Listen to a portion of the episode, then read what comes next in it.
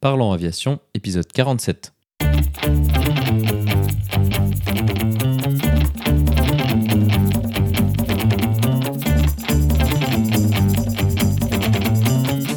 Parlons Aviation, le podcast où on parle de tout ce qui vole.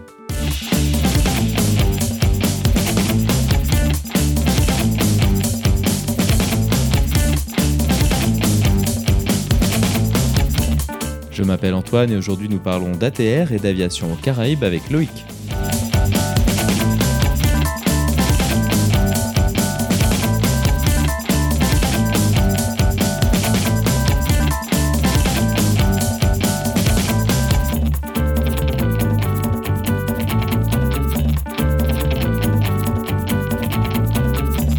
Nous proposerons également la vidéo de la semaine.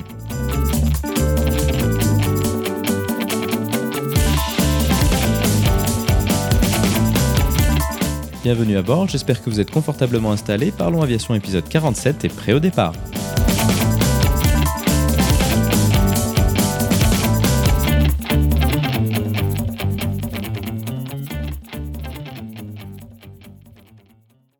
Bonjour et bienvenue dans le 47e épisode de ce podcast.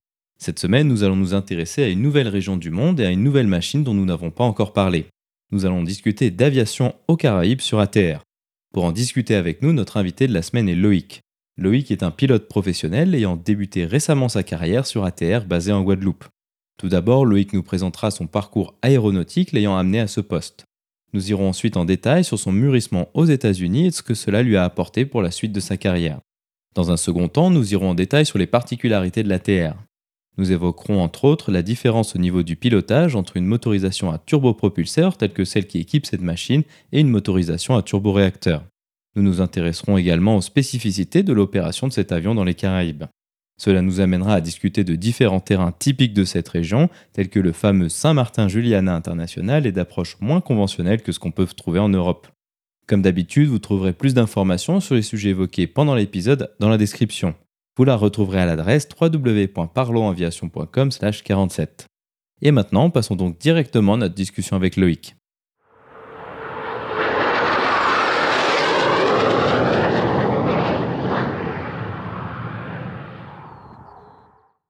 Bonjour Loïc et bienvenue sur Parlons Aviation. Peux-tu nous décrire ton parcours aéronautique? Alors, je suis intéressé par l'aviation depuis tout petit. Depuis que j'ai 5-6 ans, mon papy avait beaucoup de BD avec des avions. Et du coup, j'étais baigné dans, euh, même sans avoir personne de ma famille proche dans l'aéro, j'ai toujours été baigné dans un domaine aéronautique.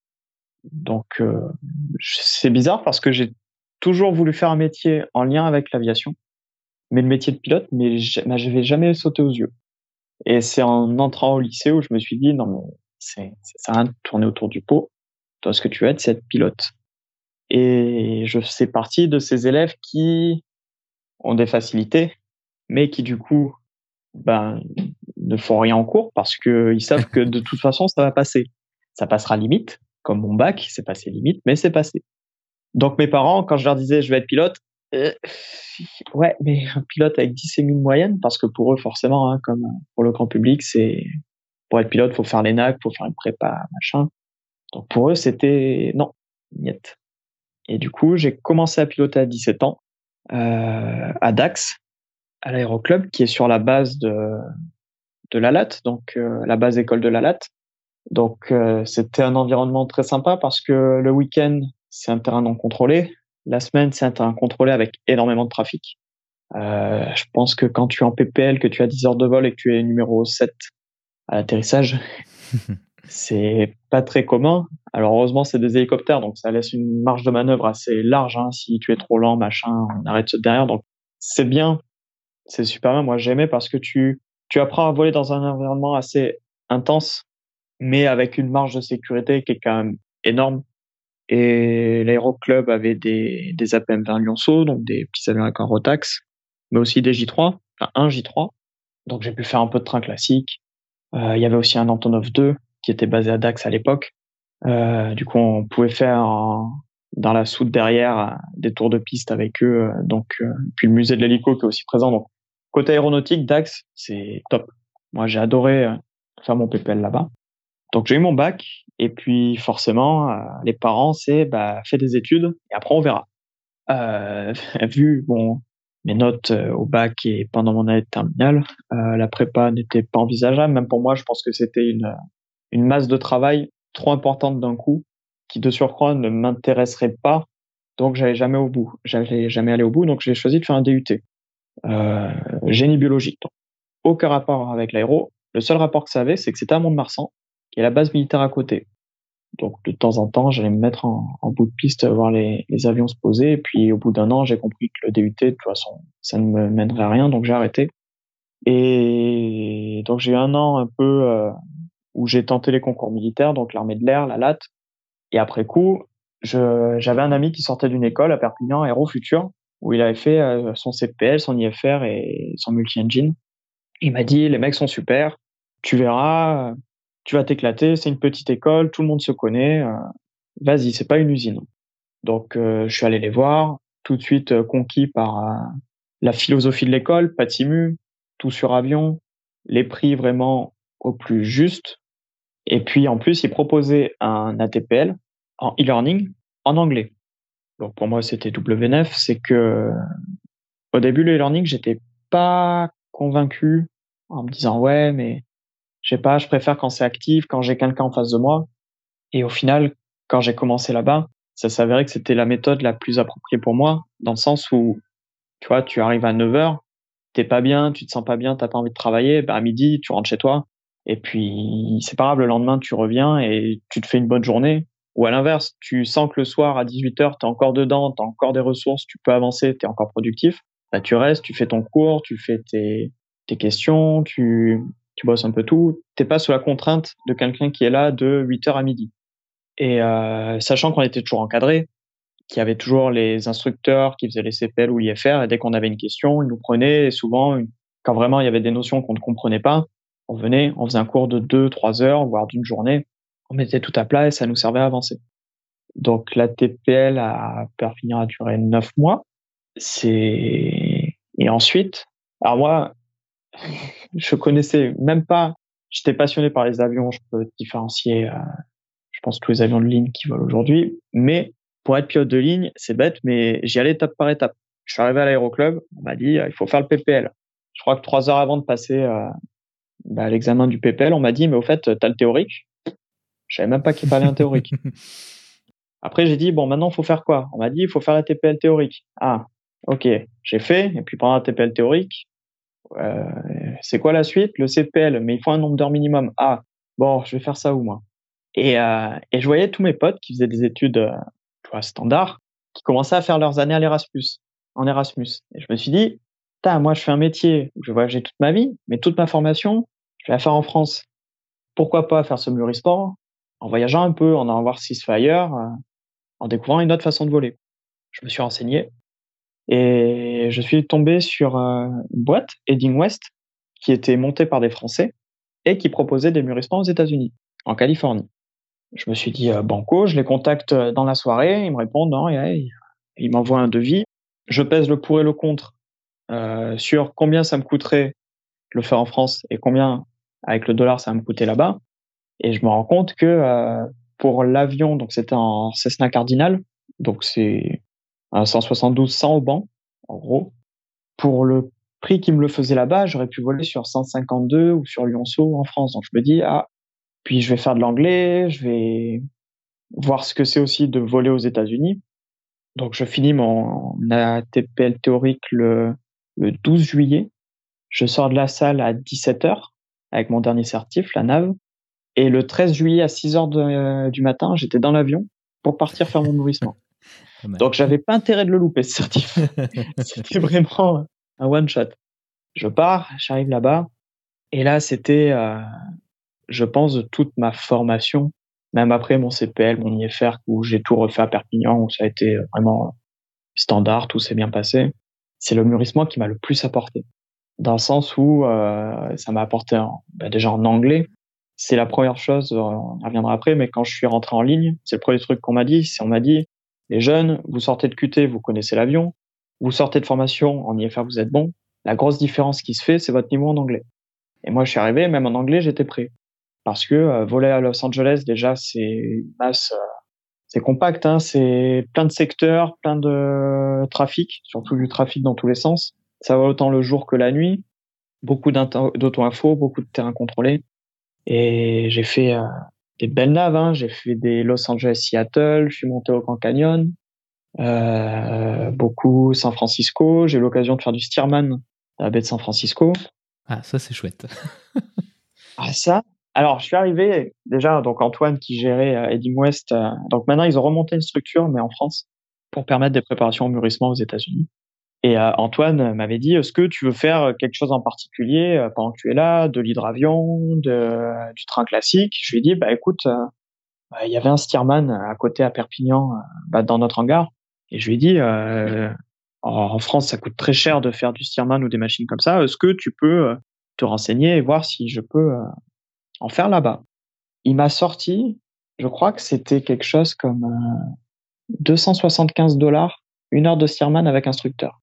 Effectivement, c'est pas très cher pour euh, ce type d'avion. Pour ce type d'avion, c'était euh, donné presque. Donc j'ai fait 6 heures de Stearman à San Francisco. On a même fait un article dans, dans Info où Jean-Marie Larcher, un, un, de leurs photographes, est venu pendant 4 jours voler avec nous. Et voilà, c'est les États-Unis pour moi, ça reste. D'ailleurs, je dis toujours aujourd'hui que mon PPL français, parce que mon PPL américain est basé sur mon PPL français. Si je perds mon PPL français, je perds mon PPL américain.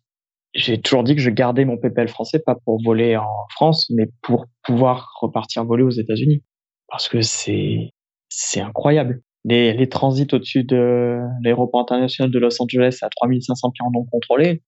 Ce que je disais tout à l'heure, tu fais ça Roissy, Même si tu crées une procédure officielle, etc., je me demande combien de temps elle va rester. Là-bas, ça fait des années que c'est comme ça. Ça se passe bien. Tu affiches un radial VOR, un transpondeur, une fréquence, un auto-info. Tu passes.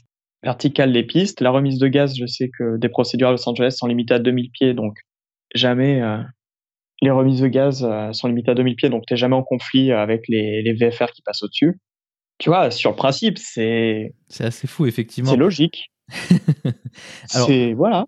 Peut-être pour, pour donner un, peu de contexte, donc effectivement, aux États-Unis, ils ont des espaces aériens qui sont, bon, dans ce cas-là, largement plus, plus permissifs. Hein. Aujourd'hui, typiquement à Roissy, si on avait euh, un Robin, un avion d'aéroclub en, en, vol à vue, alors on pourrait même simplement même pas s'approcher. Alors survoler, ce serait même pas. Euh, Bien sûr. il en serait, il en serait même pas question. C'est aussi simple que ça. Donc ça, c'est vrai que c'est quand même un, un, côté euh, sympa des, des États-Unis. Et puis peut-être aussi un, avantage, donc toi tu es passé par cette société Heading West qui propose justement des stages encadrés pour faire ce que tu as voulu faire, donc euh, voler là-bas pour monter tes heures. Quel est l'avantage de passer par ce type de société? Est-ce qu'ils proposent euh, une sorte d'adaptation? Est-ce que c'est plus accompagné que si tu te pointes à un aéroclub là-bas et puis tu dis salut, je voudrais louer un avion?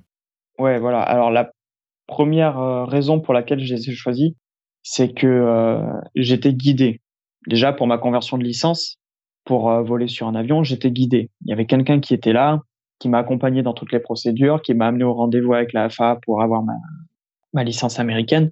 Donc déjà, tu te sens encadré, tu te sens pas perdu au milieu de tout ça, qui peut paraître d'un système qui peut paraître compliqué, alors qu'en fait c'est très très simple. Moi, c'était ça, c'est que je voulais pas me prendre la tête euh, plus que nécessaire. Ensuite, c'est vrai que Antoine te guide sur certaines longues naves aussi, t'accompagne peut te montrer, moi j'aimais bien quand il était là parce qu'il va te montrer des terrains que tu n'aurais pas vu ou que tu n'aurais pas osé faire si tu avais été seul. Euh, clairement, euh, je me rappelle de terrains euh, vers San Diego qui est Agua Caliente. C'est c'est facile, il y a une colline à l'extrémité de piste et le tour l'intérieur tu vas faire à 500 pieds parce que sinon ça passe pas. Donc ouais, tu es beaucoup plus encadré, le lui il FI du coup, il peut te dire bon bah aujourd'hui tu vas sur tel terrain, tu vas bosser ça euh, sur tes naves. Euh, enfin, il vérifie tes logs de nav, il vérifie tes préparations de nav avec toi. Alors que tu vois, si je l'avais fait chez moi, clairement, ça aurait été un tiers de tour de piste, un tiers de nav euh, dans le coin, et puis c'est pareil, tu fais ça en aéroclub. Euh, L'avion, tu peux rarement le louer pour 3-4 jours de suite. Effectivement. Là, au moins, tu as un avion, il est à toi. On a pris l'avion, on est parti à Seattle. On allait se poser à Everett, on allait se poser à... L'avion était à Boeing Field d'ailleurs, on le laissait là-bas. Enfin, c'est pareil, se poser sur des très gros terrains. Euh, Van Nuys à Los Angeles, je crois que c'est 1300 mouvements journaliers. avec juste deux pistes. tu vois, c'est aussi apprendre à voler dans des, pour le coup, dans des espaces vraiment congestionnés et en anglais. Et ce qui m'a apporté après, je suis passé en ligne, mais vraiment, euh, tu vois, tu sors des simus, la machine, tu la connais, l'IFR, tu la connais, l'anglais, tu connais. Moi, j'ai fait 50 étapes d'AEL. Hein. Mon adaptation en ligne a été très rapide. J'ai été très vite lâché. Donc, euh, je suis revenu des États-Unis. Là, j'en enchaîné. Je crois que je suis revenu euh, le 10 septembre. Le 13 septembre, j'étais à l'école pour faire mon CPL. Donc, euh, j'ai vraiment tout enchaîné à la suite. Donc, CPL, IFR, tout sur avion. Aérofutur n'a pas de simu. À Perpignan.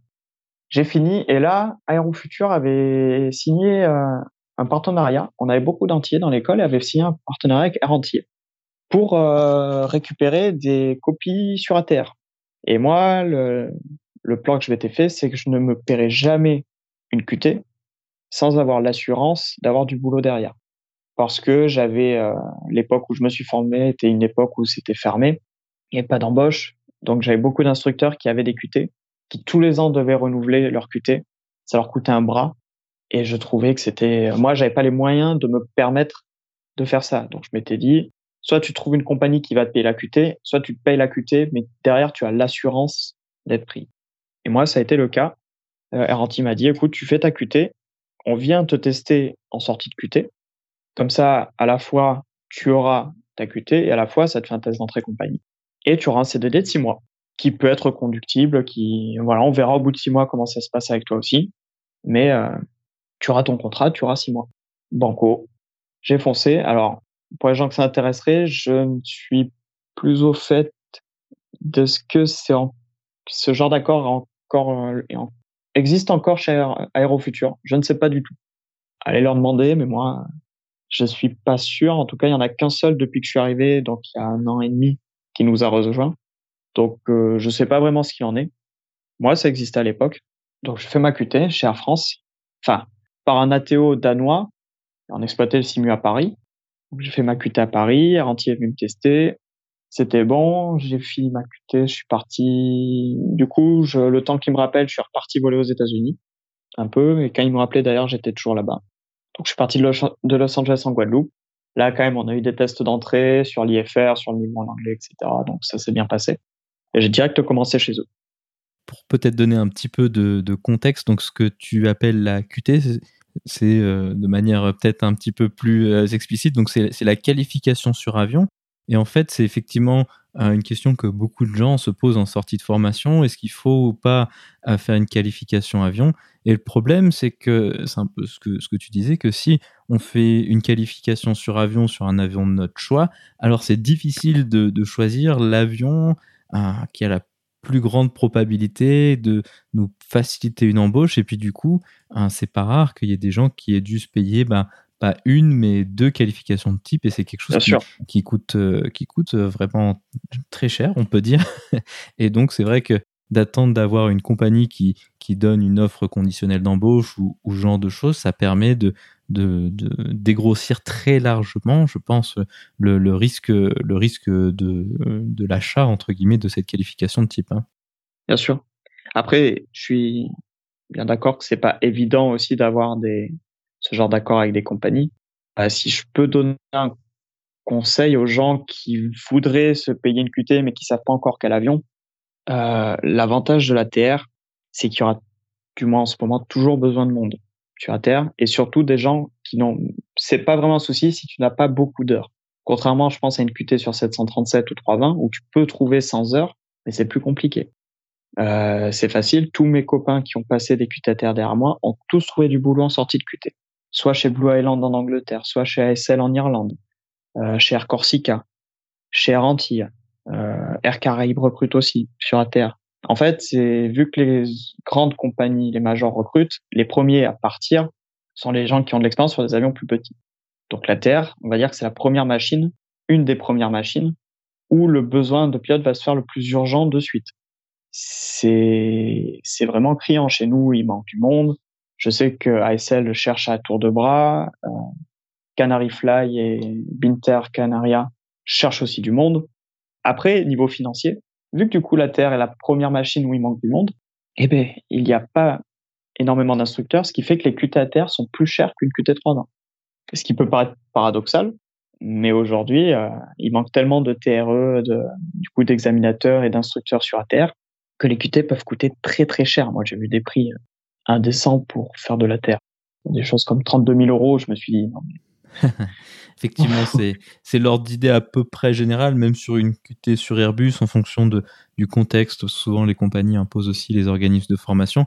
Mais après, ce qu'il ce qu'il faut aussi prendre en compte, c'est que on est aussi dans une période qui est très favorable. Donc peut-être que c'est comme ça euh, depuis quand toi tu es sorti et peut-être encore aujourd'hui, mais euh, évidemment on n'est jamais euh, à l'abri que ça, ça, change et puis que ça s'arrête d'un coup d'un seul comme ça arrive de manière assez régulière en aéronautique, quoi.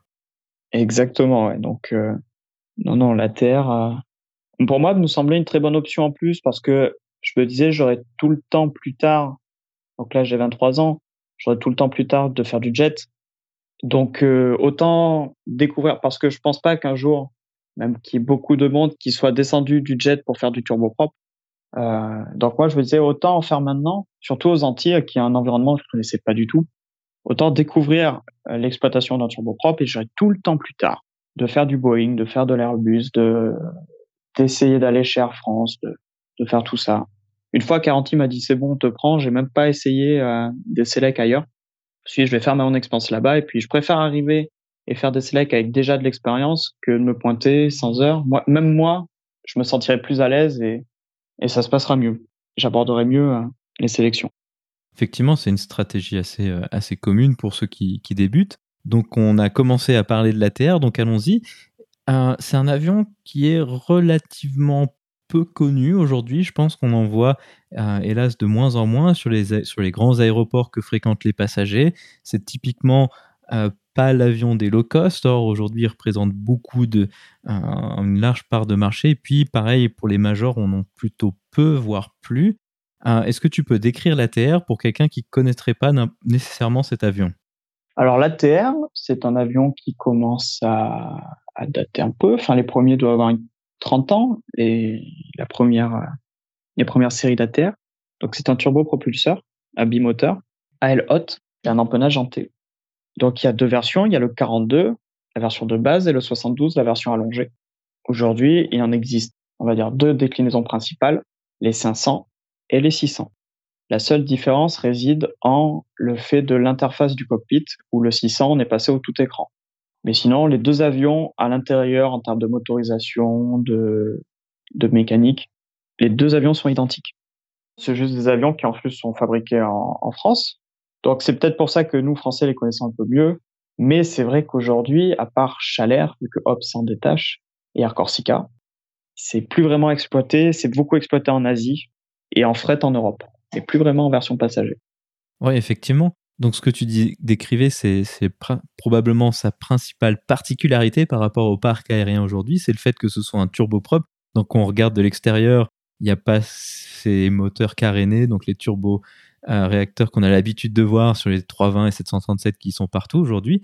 Qu'est-ce que ça change au niveau pilotage et au niveau euh, de l'avion d'avoir euh, une hélice, certes propulsée par une turbine?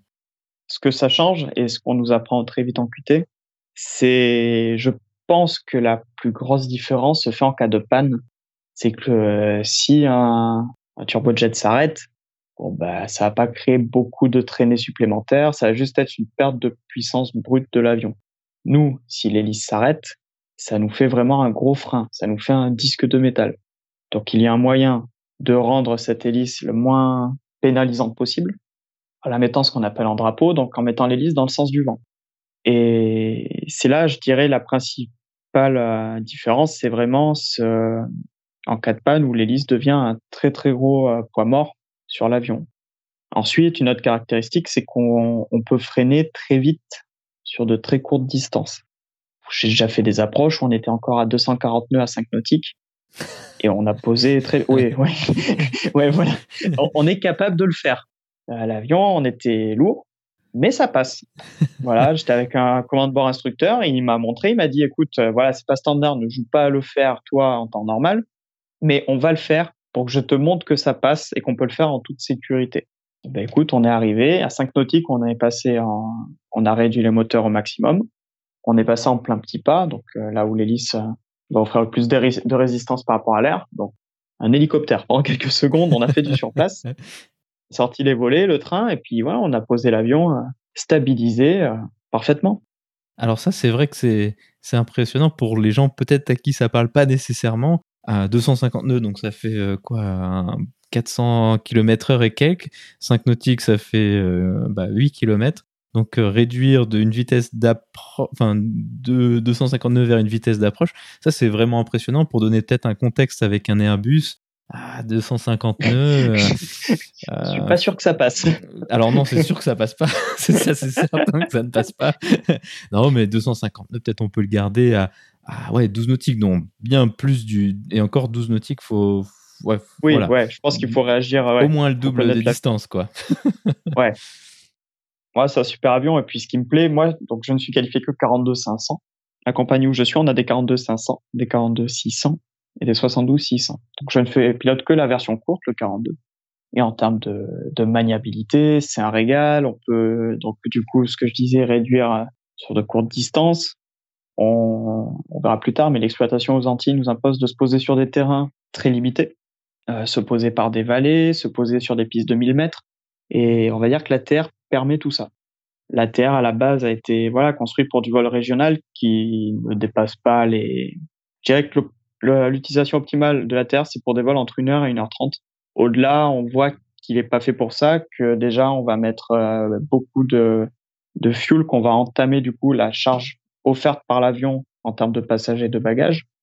Et non, voilà. Non, la Terre, super petit avion régional qui est très, très bien adapté aux entrées. Je pense que c'est pour ça aussi qu'on le retrouve beaucoup en, en Asie du Sud-Est, qui a à peu près le même type de climat et, et les mêmes pistes qu'on peut retrouver ici. Après, il a beaucoup d'autres particularités, donc euh, on en parlait tout à l'heure, mais déjà, nous n'avons pas d'automanette. Donc l'automanette, c'est quelque chose qui va, t'en parleras mieux que moi, vu que moi j'en ai jamais utilisé, mais c'est ça, c'est ça va l'avion va garder une vitesse constante et va adapter la puissance des moteurs pour garder cette vitesse-là. Ouais, c'est ça, c'est une sorte d'autopilote pour les moteurs en fait, l'automanette, si on peut faire euh, ce raccourci, je pense. Ouais, c'est ça. Nous, moi, je reste, je, je, débute la descente, je garde l'avion plein réduit. Je lui dit de stabiliser une certaine altitude. L'avion va stabiliser. Par contre, si je ne remets pas de puissance manuellement, l'avion va aller jusqu'au décrochage. Il n'y aura pas de système euh, euh, lui disant de remettre de la puissance ou le moteur va remettre de la puissance euh, tout seul. Non, c'est à nous de gérer ça. Ils auraient pu les mettre sur les nouveaux ATR, sauf que ça aurait demandé aux compagnies de faire justement repasser cette QT dont on parlait entièrement au pilote pour au final voler sur le même avion. Donc ça a été une demande des compagnies aériennes de ne pas adapter les automanettes aux nouveaux ATR, aux ATR de nouvelle génération. Euh, deuxième point qui diffère vraiment de tout autre avion de ligne, c'est qu'on n'a pas d'APU. Alors l'APU, qu'est-ce que c'est? C'est euh, un petit moteur situé à l'arrière de l'avion. Ça paraît, je pense que tu en parleras mieux que moi vu que j'en ai encore jamais eu. c'est normalement ce qui va fournir euh, en alimentation électrique l'avion quand il est au sol à l'arrêt. Nous, on n'en a pas. Donc le seul moyen qu'on a, c'est soit d'être branché à un groupe extérieur qui va alimenter l'avion, qui va nous fournir une aide au démarrage des moteurs, etc. Et ensuite, nous pouvons passer en autonome via un frein d'hélice. Donc en fait, on va lancer le moteur numéro 2 avec ce qu'on appelle un prop brake, donc un frein d'hélice, qui va empêcher la rotation de l'hélice. Donc le moteur va tourner, la turbine va tourner, va, alimenter l'avion en électricité, et l'hélice va rester statique. On appelle ça le mode hôtel, parce que c'est ce qui nous permet d'avoir la clim. et quand on vole aux Antilles et qu'on peut monter au poste à des températures au-delà des 35 degrés, on est bien content de mettre la clim, et même pour les passagers derrière, parce que dans le 42, on peut aller jusqu'à 48 passagers. 48 passagers dans un avion non climatisé, il fait très vite très chaud. donc effectivement, l'APU, donc c'est une petite turbine sur l'Airbus, euh, sur la plupart d'ailleurs des, avions équipés d'APU, il est situé dans, la queue. Et puis, comme tu dis, ça fournit de l'électricité, donc ça, bon, ça c'est pratique, mais en général, on, on, a les groupes. Mais ce qui est surtout le plus gros avantage, c'est la clim, parce que on se rend peut-être pas forcément compte, mais un avion euh, qui est en train de bronzer au soleil, même s'il fait que 25-26 degrés, bah, être dans une boîte de conserve à 25-26 degrés, en fait, la température en cabine, elle monte très vite, très fort, et ça devient rapidement euh, finalement un problème de sécurité, parce que si on a des, personnes âgées, euh, des bébés, des choses comme ça, qui, qui vont vite se sentir pas bien dans la, dans la cabine à 40 degrés. Donc effectivement, c'est pas mal ça que vous ayez, bah, grâce à cette turbine qui est découplée entre l'hélice, de pouvoir freiner l'hélice. C'est assez original comme mode de fonctionnement, je trouve. Mais en fait, à terre, pareil, le... il y a des avions plus petits que nous, dont l'Embraer 120 Brasilia, qui est du coup un avion de. Il y a un PNC, du coup, il doit avoir une vingtaine de places, qui a un APU, qui est un avion plus petit que nous, mais qui a ce système-là. À terre, quand a conçu l'avion, a dit un APU, ça pèse à peu près 200 kg. 200 kg, c'est deux passagers. Donc, on préfère mettre plus de passagers, sachant que l'avion est déjà assez petit, que euh, en utilisant ce système-là, plutôt que de perdre ces deux passagers. Euh, le désavantage de ce mode hôtel, c'est qu'il souffle directement sur la porte arrière droite qui sert au chargement des bagages de la soute arrière. Donc ça veut dire qu'on ne peut pas lancer ce mode hôtel tant que l'avion, tant qu'on est en train de charger les bagages. Donc c'est ça entraîne des contraintes d'exploitation qui sont vache, je trouve moi, qui sont vachement intéressantes à, avoir, surtout en début de carrière, à penser bon le chargement se fait, je peux pas mettre la clim, mais en même temps j'ai des passagers derrière qui commencent à, à se plaindre. Euh, voilà ça mène plein de problématiques qui, je pense, n'interviennent même jamais sur des, des plus gros avions. Effectivement, ça c'est ça c'est clair. Puis ça c'est assez intéressant parce que euh, je pense que les passagers ont l'habitude de voir bah, les Airbus avec les soutes qui sont sous le plancher, mais en fait, si je dis pas de bêtises sur ATR, en fait, euh, il n'y a pas, enfin il y a, rien sous le plancher, enfin il n'y a pas de soute sous le plancher. C'est juste c'est juste une partie du fuselage, si je dis pas de bêtises. Exactement. Nos deux soutes, donc on a une soute avant avec une porte cargo et une soute tout à l'arrière donc voilà, on n'a que ces deux soutes-là, mais dessous, sous l'avion, il euh, n'y a rien. Il y a les trains, et puis, et puis c'est tout. Maintenant, un sujet auquel on peut s'intéresser, c'est un peu la philosophie du cockpit. Donc ATR maintenant, c'est plus ou moins rattaché à Airbus. Est-ce que vous avez hérité un peu de la philosophie Airbus et, de la conception du cockpit autour de tout ce qui est euh, euh, les cams, donc la gestion électronique, ou est-ce que c'est encore un avion relativement classique? C'est là où on en revient encore à la séparation 500-600. Quand Airbus a aspiré terre. On sent vraiment que sur les nouvelles générations, sur les ATR euh, équipés d'écran, c'est un Airbus. Je pense que même pour quelqu'un qui ne s'y connaît pas vraiment en aviation, on lui montre un poste d'ATR, un poste d'Airbus, à part le manche, il ne peut pas voir la différence. C'est devenu euh, le même euh, système de traitement des pannes vient d'Airbus, tout ça ressemble vraiment à l'Airbus. Encore une fois, moi, je ne suis que 500, donc je pourrais pas vraiment m'étendre sur les 600. Les 500, on sait encore que c'est avion, un avion de vieille génération. On n'a pas de FMS, par exemple. C'est un GNSS, c'est un GPS couplé à un FMS. Donc c'est un mélange hybride. Du coup, un côté GPS qui va nous servir à la, navigation, un côté FMS, donc euh, Flight Management System, qui va nous servir à rentrer tout ce qui est masse de l'avion, euh, les vitesses de montée, les pentes de descente. Mais ça reste encore très très primaire. L'avion a des valeurs de base qu'on modifie rarement, qu'on peut modifier, mais souvent, à part rentrer les masses de l'avion dedans et le, euh, le plan de route, on n'y fait pas grand-chose. Donc vraiment, les ATR 500 restent encore des avions très rustiques. Et c'est aussi ce qui m'a attiré vers ça, c'est en me disant j'aurai tout le temps de connaître les EFIS, les écrans, les machins plus tard. Au moins là, je peux faire du vrai IFR, ou du moins de, ouais, du euh, calculer son début de descente, calculer sa vitesse de descente, sa pente. C'est quelque chose où on fait encore tout de tête. Le carburant qui va nous rester à l'arrivée, c'est pas l'avion qui nous le dit. C'est à nous de le calculer en vol pour estimer le temps d'attente qu'on a avant de partir sur un autre terrain. Et c'est ce que j'aimais bien. Moi, je voulais connaître cette aviation. On va de plus en plus vers une aviation assistée. Je dis pas que c'est mieux ou que c'est pire. Euh, même, je pense que c'est mieux, surtout dans notre métier où on a beaucoup de contraintes. Mais je voulais connaître quand même cette aviation-là, où euh, tu vas dans des escales où mais les infrastructures sont pas vraiment adaptées. Juste par exemple quand tu n'as pas de groupe et que les gens sont en train de changer les bagages, voilà, tout l'avion est éteint, tu as encore les passagers à bord. Euh, quand j'allais à, j'en parlerai plus tard des terrains que je fais, mais je me pose au moins deux fois par jour à, à Juliana, à Saint-Martin, je pense, un des terrains les plus connus dans le monde, même par les gens qui connaissent rien aux avions. Moi, j'y vais au moins deux fois par jour. Quand ils ont eu l'ouragan Irma qui est passé l'année dernière, enfin, il y a deux ans maintenant, je me rappelle de la liste des NOTAM. C'était bon, il y a plus de fréquence d'approche, il y a plus de VOR, il y a plus de balisage, il y a plus de NDB. Donc, en fait, il y a plus aucun système Juste une bande de l'approche. voilà. Donc, moi, je venais, je leur disais aux opérations à Saint-Martin, mais en fait, vaudrait mieux faire un, donc des notam avec ce qui marche plutôt que ce qui marche plus. Parce que là, honnêtement, je regarde. Euh, non, pour moi, même le terminal, euh, il vient à peine de rouvrir. Encore, il est au tiers de sa capacité. Euh, Saint-Martin encore très marqué par par Irma, mais les premières fois où on se posait, oh, je me rappelle, tous les bateaux dans la rade étaient retournés. ah c'était vraiment une scène de guerre. Hein. Et l'aéroport continuait.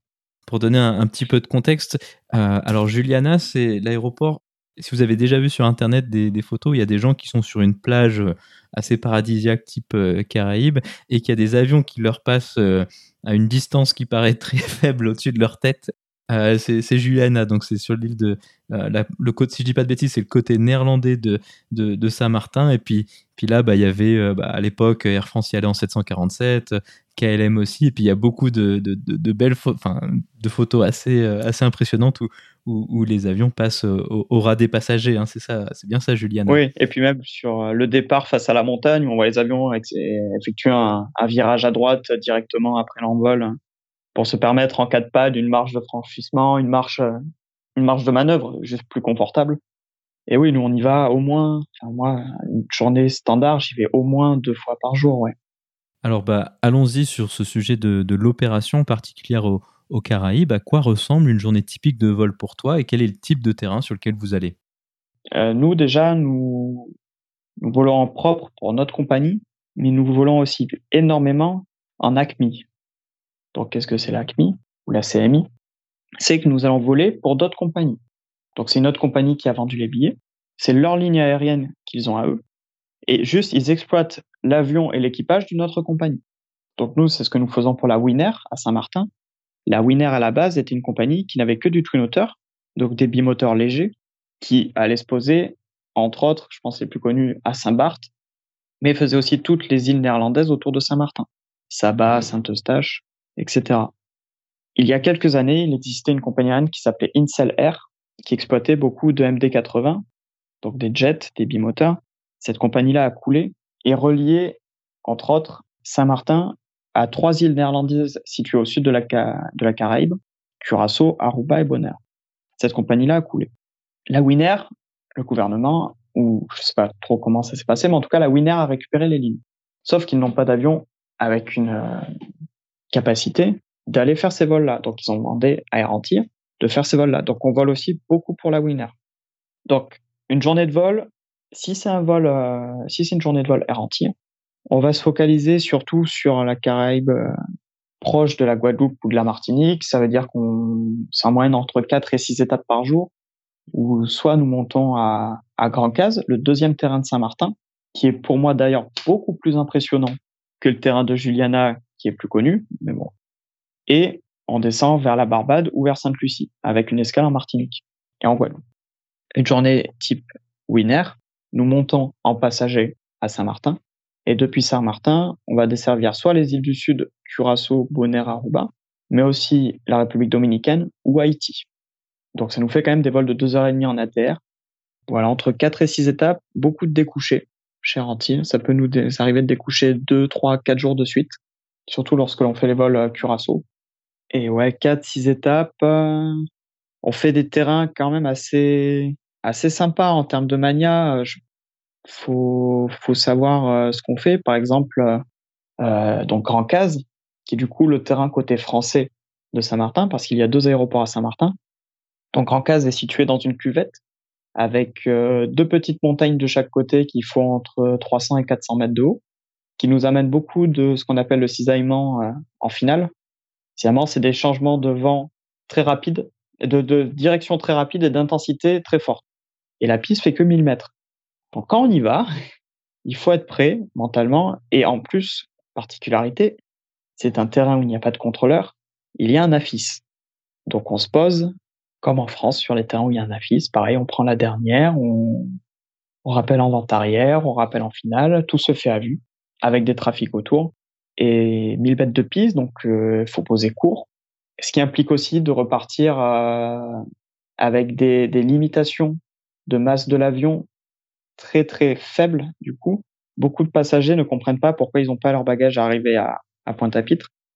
C'est parce qu'en fait, euh, souvent on, on doit pénaliser l'avion d'au moins une tonne. Donc l'avion au maximum peut décoller avec une masse de 1 tonne 600 kg, de 18 tonnes 600 kg.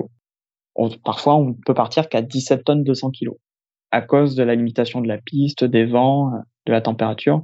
On doit limiter l'avion à ça, ce qui fait que parfois on doit laisser beaucoup de bagages. Et pareil, c'est des, questions, je pense, qu'on se pose moins dans d'autres compagnies et que nous, on, nous force à nous poser sur euh, toutes ces limitations, côté commercial. Euh, euh, des fois, on doit débarquer des passagers parce que ça ne passe pas. Donc, euh, c'est toute une gestion qui nous revient à nous euh, assez particulière. Alors effectivement, c'est vrai que sur des compagnies bah, en Europe, alors l'Airbus sur une piste de 1000 mètres, je pense que c'est à peu près impossible de faire un calcul de performance qui sera satisfaisant dans, ces circonstances. Hein, donc faut, ça, nous commence à être un peu sur nos gardes à partir de euh, vraiment 1700 mètres, ça commence à être, euh, être les pistes les plus courtes qu'on va aller chercher. Probablement l'avion on peut poser sur 1005 avec exactement ce que tu dis parce que plus on est lourd et le freinage ben il s'améliore pas donc euh, on a une certaine capacité de freinage pareil que ce soit donc le freinage ça, ça joue évidemment l'atterrissage mais aussi au décollage si jamais on doit rejeter un décollage et donc, c'est à cause de ça qu'on peut être limité. Mais c'est vrai que sur une opération plus européenne, où on fait des terrains ben, ou, à côté de grands centres de population, c'est vraiment pas fréquent euh, d'être limité euh, avec des poids comme ça et de devoir euh, enlever des passagers ou, des bagages. Moi, ça m'est vraiment juste, pour l'instant, en tout cas, jamais arrivé. Mais c'est pas quelque chose de, commun chez nous, en tout cas. oui, bien sûr. Non, non, mais ça, c'est ça aussi que je trouvais intéressant de voir maintenant euh, après, il y a d'autres terrains qu'on fait aussi. Euh, euh, il y a la Dominique. La Dominique, c'est un terrain où on peut trouver des vidéos sur YouTube. En fait, on approche par une par la vallée. Du coup, on, on se met en vente arrière, on voit la vallée dans laquelle on doit plonger, on va viser un petit col avec l'avion. Là, on a tous les systèmes de proximité du sol qui commencent à nous envoyer des alarmes dans tous les sens parce que l'avion ne comprend pas ce qu'on fait là. Euh, aussi rapidement et aussi bas.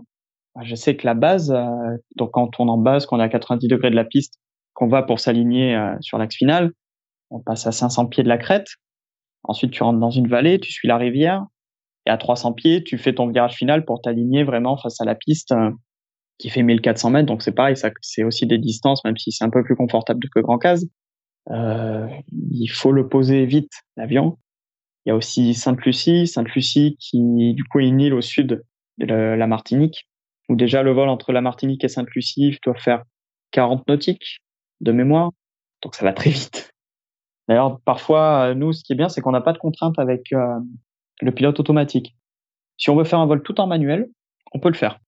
Moi, ça m'est arrivé de faire des vols euh, tout en manuel, euh, sans assistance de ce qu'on appelle les FD, les flight directors. Le flight director va afficher ce qu'on a demandé au pilote automatique. Une telle altitude, une telle pente de montée. Non, j'ai tout enlevé et comme mon DR400 en aéroclub, je pilote mon avion de A à Z. Et euh, Saint-Lucie, je pense, est un des seuls terrains où il faut avoir, où on peut avoir une boat ship clearance. En fait, les bateaux de croisière passent en bout Et tant que le bateau n'est pas passé ou sorti du port, on ne peut pas se poser. Donc il faut attendre que les paquebots transitent et là, on a notre boat chip clearance pour pouvoir venir se poser. Et c'est ah, aussi un terrain où... ah ouais, ouais. Ah non, mais il y a, de tout. Hein. J'ai aussi fait, du coup, euh, des vols en, en, ACMI pour une compagnie à Haïti, où, où je faisais des vols domestiques en Haïti. Et c'était pour moi, mais pour l'instant, mes meilleurs souvenirs de ma carrière aéro, qui est certes récente, mais je pense déjà assez intense.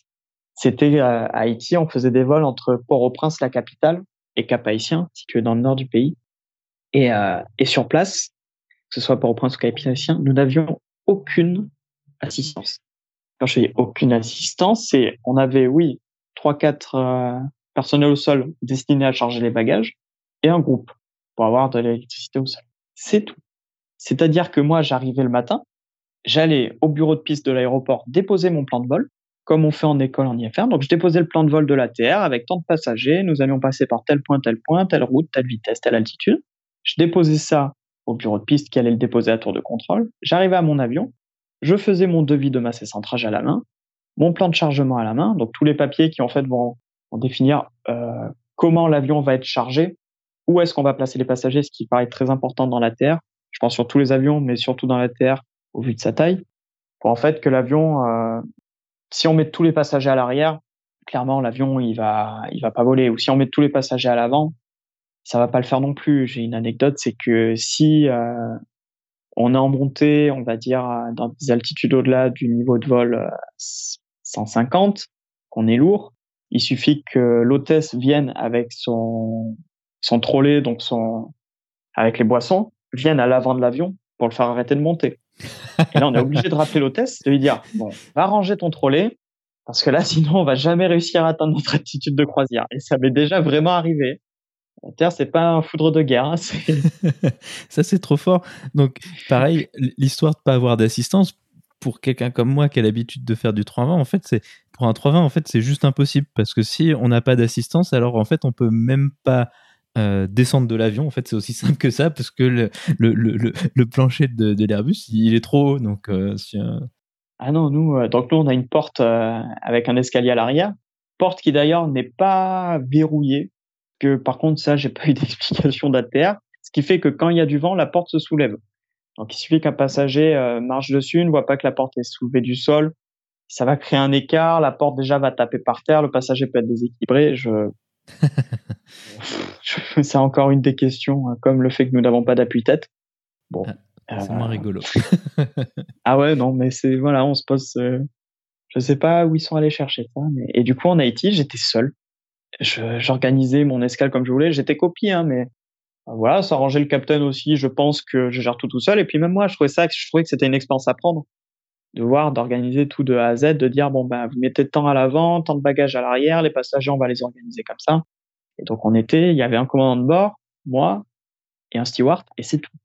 Et si une personne au sol pour guider les gens qui connaissaient pas vraiment la terre, parce que rien que ce fait du frein d'hélice dont on parlait tout à l'heure, qu'il n'y ait pas d'APU, vu que c'est pas courant, on voulait s'assurer qu'ils avaient bien respecté les procédures propres à la TR plutôt que de faire n'importe quoi. Parce qu'à un moment, l'hélice, donc quand on enlève ce frein d'hélice, l'hélice part directement. Voilà, éviter que toute personne s'approche de l'hélice, etc. On avait euh, une personne qui était destinée à ça avec nous. Est-ce qu'il y avait d'autres sujets dont tu voulais parler? Encore dans cette spécificité des Antilles, ce qui est très intéressant, c'est que du coup, il y a beaucoup d'îles différentes, énormément, énormément dont euh, l'anglais est la langue principale. Donc, ce qui fait qu'il y a beaucoup d'accents différents à la radio. Donc, c'est pareil, c'est un, un environnement où je pense qu'il est très important d'avoir un bon niveau de compréhension en anglais euh, ce qui m'a peut-être le plus étonné, c'est que l'anglais est vraiment pointu. Quand on va à Saint-Martin, c'est un anglais, mais parlé par des Néerlandais. En Dominique, bah, c'est les Dominicains qui parlent leur anglais à eux. Voilà. Et puis, comme j'ai dit, la Terre, ce qui m'intéressait, c'est de faire justement des vols que je pourrais pas faire, bah, comme on a vu euh, avec tes exemples et les miens, que je pourrais pas faire en Airbus. Faire des décélérations rapides, se poser sur des pistes courtes, gérer des escales seules. C'était quelque chose que j'avais vraiment envie de connaître. Et l'exploitation aux Antilles est complètement adaptée à la Terre moi, je peux te le dire, je m'éclate à faire ce que je fais. C'est tous les jours, euh, dès qu'on est en vol, c'est un, bonheur. Euh, là, tout à l'heure, je pars donc d'ici deux ou trois heures. Je pars pour faire six étapes. Je monte à, à Grand Case, donc côté français de Saint-Martin. Ensuite, je vais à la Barbade et je reviens ce soir à Pointe-à-Pitre. Et c'est même des endroits où j'aurais jamais imaginé aller un jour dans ma vie. C'est clair que ça fait un cadre assez euh, paradisiaque euh, pour voler dans, des super ah ben, comme ça, quoi. Sauf qu'après, on n'y reste pas. Souvent, il euh, faut prier pour avoir la bonne panne au bon moment, même si bon, ça va mettre 48 passagers une exploitation, parce qu'on n'a que 6 à, 7 à terre maintenant. Il suffit qu'il y en ait un qui tombe en panne, ouf, c'est compliqué. Et puis voilà, comme je t'ai raconté tout à l'heure, on fait aussi des vols. Moi, j'ai convoyé un avion du Québec à la Guadeloupe avec une escale aux Bermudes. Si un jour on m'avait dit que déjà je me poserai aux Bermudes, à part d'être dans un triple set en Mayday, euh, je pense que c'est limité. Et ensuite, de poser un ATR aux Bermudes. Donc, je me rappelle, c'est qu'on on était trop loin pour euh, contacter les organismes de contrôle euh, américains. Et c'était un, Gulfstream, un jet privé, qui nous faisait un relais radio. À un moment, le Gulfstream, un peu curieux de voir un avion à cette vitesse-là, à cette altitude-là, au-dessus de l'Atlantique. je me demande, mais c'est quoi comme avion? Il y a un ATR. C'est quoi ça? Et en fait, il savait très bien ce que c'était, mais pour lui, c'était impensable de voir un ATR perdu au milieu de l'Atlantique Nord en train d'essayer d'aller aux Bermudes. Là, on a donc j'y ai pas participé, mais on a convoyé un avion euh, qu'on a acheté à Hop de l'Allemagne jusqu'à jusqu'en Guadeloupe en faisant des escales en Islande, au Canada et, et aux Bahamas. Ça, c'est trop cool. Donc, c'est pareil, c'est notre compagnie nous permet quand même de faire des vols.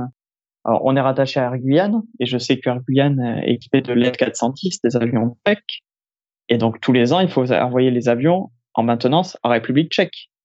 Donc, il faut traverser l'Atlantique et le LET n'a pas de pilote automatique. Donc, les mecs font des trans, enfin, font comme au début de l'aviation, les pionniers traversent l'Atlantique sans pilote automatique. Bon, ils ont le GPS. C'est une petite évolution. Mais bon, ils traversent l'Atlantique euh, sans pilote automatique. Et moi, je trouve ça, c'est l'aviation que je rêvais de faire. C'est, je sais que j'y ferai pas ma vie, qu'à un moment, je voudrais rentrer chez moi dans les Landes, qu'à un moment, euh, voilà, je vais vouloir aussi faire des avions plus gros, voir ce qui se fait ailleurs. Mais c'est une aviation que, que je rêvais de faire un jour et je l'ai faite. Tu vois, je pourrais me dire, je pourrais me retourner quand j'aurais fini ma carrière, je pourrais me retourner et me dire, ben, je l'ai fait aussi. J'ai connu ça. Eh bien, ainsi se conclut donc cette discussion. Loïc, merci beaucoup d'avoir accepté de nous parler d'ATR et d'aviation aux Caraïbes.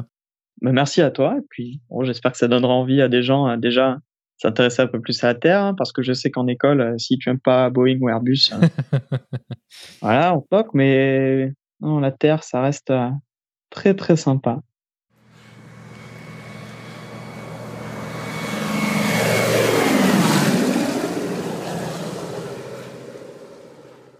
La vidéo de la semaine est une série de vidéos de ma chaîne YouTube qui donne un aperçu des vols que j'avais pu faire aux Caraïbes. Lors de nos vacances en Martinique, il y a quelques années, avec un simple PPL tout frais et une qualification en langue anglaise, je m'étais mis dans l'idée d'en profiter pour faire quelques vols là-bas. Après 36 minutes de vol en PA28 avec un instructeur, j'ai été lâché sur cet avion et nous sommes partis pour deux jours de vol. Les deux premières vidéos montrent l'aller-retour vers la Guadeloupe que nous avions fait avec un petit détour via Sainte-Lucie. La troisième vidéo concerne la seconde journée de vol où nous avions prévu d'aller à Grenade mais la météo nous en a empêché et nous avons donc fini à Saint-Vincent avec le survol des Grenadines. Ce fut une expérience de mûrissement incroyable avec des paysages magnifiques et quelques-unes des contraintes de la région telles que décrites par Loïc. Vous trouverez le lien vers la vidéo dans la description ou en allant sur le lien www.parlonsaviation.com vidéo 47 sans accent sur le E de vidéo.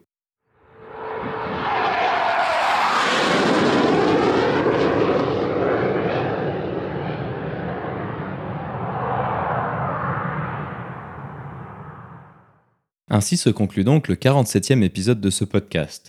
J'espère qu'il vous a plu et je vous invite à vous abonner sur votre application de podcast favori. Également, n'hésitez pas à laisser un avis 5 étoiles sur iTunes, ce qui permettra à d'autres personnes de découvrir ce podcast. Je tiens à remercier Loïc d'avoir accepté d'être venu pour nous parler de son expérience sur cette machine et de cette région si exceptionnelle. La description de cet épisode est disponible sur notre site web www.parlonsaviation.com/47. Si vous avez des questions, des remarques ou des suggestions, n'hésitez pas à nous contacter sur contact@parlonsaviation.com. Si vous voulez recevoir des notifications lors de la sortie des nouveaux épisodes, vous pouvez vous inscrire à la newsletter dans la barre latérale droite de notre site www.parlonsaviation.com. Vous pouvez également nous suivre sur Twitter, sur @parlonsaviation et sur Facebook. En vous souhaitant des vols nombreux, je vous remercie d'avoir écouté ce 47e épisode de Parlons Aviation.